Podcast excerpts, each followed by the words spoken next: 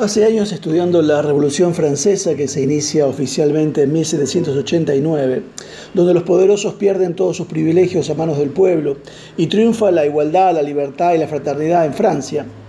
Esa revolución hecha en nombre del pueblo termina en 1793, cuatro años después, con un baño de sangre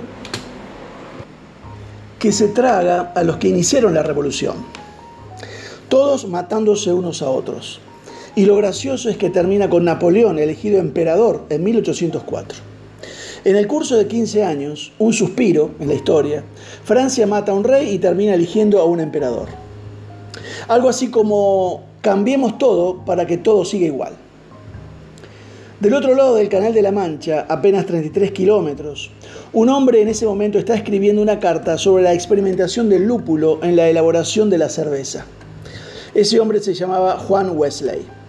Dicen aún los historiadores marxistas de la talla de Edward Thompson, por ejemplo, que la Revolución Francesa no llegó a Inglaterra gracias al trabajo entre la gente humilde, que este hombre de apenas 1,66 m realizó y al avivamiento que llevó a cabo en toda la isla. El movimiento metodista creado por Juan Wesley, la iglesia metodista, fue un, un cortafuego y los marxistas decían que los pobres ingleses estos ingleses pobres, tuvieron una falsa conciencia y que no respondieron a lo que se esperaba de su clase social.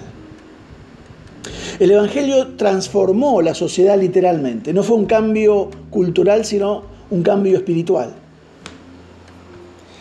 Pasaron años cuando un poeta, después de todo esto, un poeta norteamericano llamado William Rose Wallace, dijo algo muy cierto, la mano que mece la cuna es la mano que gobierna el mundo. Juan Wesley, hablando de mujeres, en esta semana, tuvo una madre, Susana. Mucho de lo que fue Wesley se lo debe a esta mujer, no a su padre, sino a su madre. Y no me confundan con el feminismo por decir eso. El padre de Juan era pastor, no conformista, puritano, y luchaba contra el rey Carlos I, a quien le terminaron cortando la cabeza. Cuando sube al trono su hijo, Carlos II, trata de borrar a los puritanos y decreta una ley donde todos los pastores de Inglaterra deben seguir las enseñanzas de la iglesia oficial, la iglesia anglicana. A riesgo de perder sus vidas, dos mil pastores rehusan hacerlo. Uno de ellos era el padre de Susana y su esposo, los dos con el nombre de Samuel. Esta mujer, Susana, era la hija número 25, la última de toda una camada de 25 hijos del reverendo Samuel. Fue la última en, nacerle a Samuel y su madre María. Un hecho definitivo en la vida de los hijos de Samuel y María es que las mujeres de esa familia fueron educadas en la lectura. De su padre habían aprendido latín y griego. Una chica muy fuera de lo normal. Algo que casi no se hacía en aquella época. A la casa del pastor Samuel, el padre de Susana, solían asistir otros disidentes como por ejemplo Daniel Defoe, el escritor de Robinson Crusoe, también un fervoroso creyente y también espía de los intereses ingleses luego en Escocia.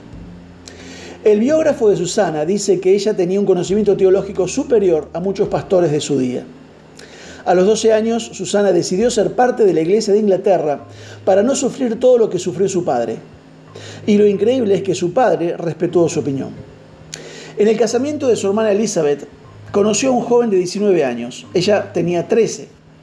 También su nombre era Samuel y su padre había muerto en prisión por ser pastor disidente.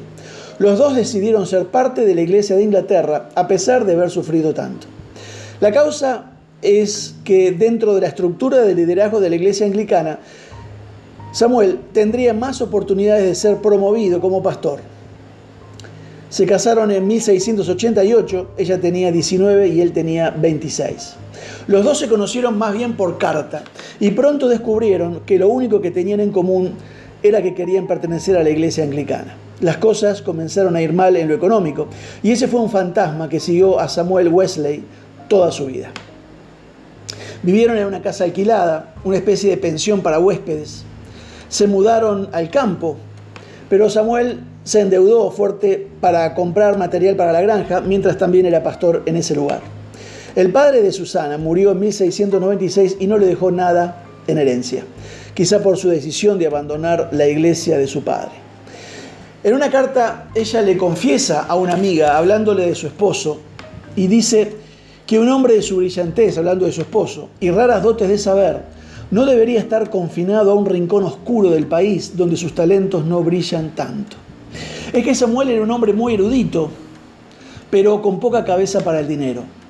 Durante este tiempo, mientras los hijos iban naciendo, y recuerden que terminaron teniendo 19 hijos, durante este tiempo, decía, Samuel abandonó a la mujer, a los hijos y a la congregación que pastoreaba en ese medio rural. Se fue por 12 meses. Pero la causa no fue un problema normal, la causa fue política. Aunque no lo puedan creer, uno de sus hijos, de Samuel y de Susana, recuerda, mi padre se dio cuenta que mi madre en un momento no dijo amén cuando él oró por el rey. No lo hizo por eh, porque Susana no creía en el príncipe que gobernaba en ese momento, ella no creía que ese príncipe fuera el legítimo rey. Era holandés, casada con una princesa inglesa. Hubo una discusión política entre ellos y él se fue.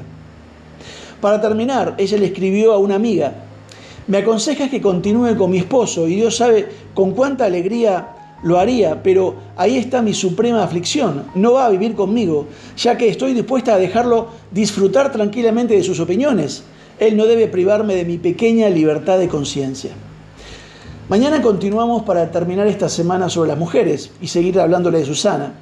Pero antes una pregunta. ¿Será que hoy los creyentes buscan mujeres no muy despabiladas para poder someterlas fácilmente?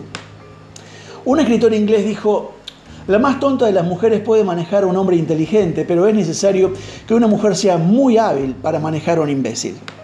Que Dios te bendiga.